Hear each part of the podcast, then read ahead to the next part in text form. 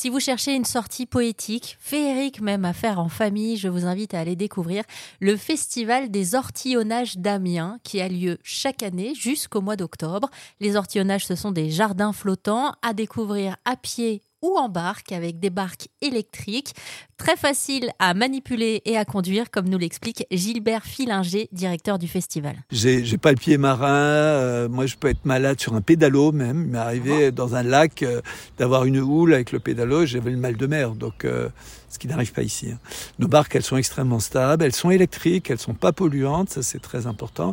Elles sont silencieuses et euh, voilà, et il y a des pontons, on peut accoster, il n'y a aucun, aucun souci.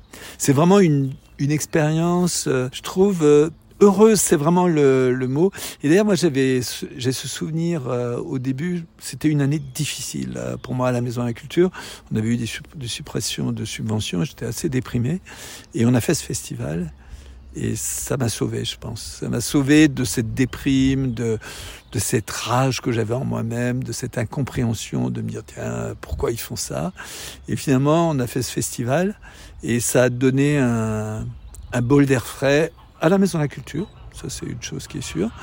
Et, euh, et moi-même, ça m'a rassuré sur euh, le devenir de l'art et, et la possibilité qu'on avait de se renouveler totalement.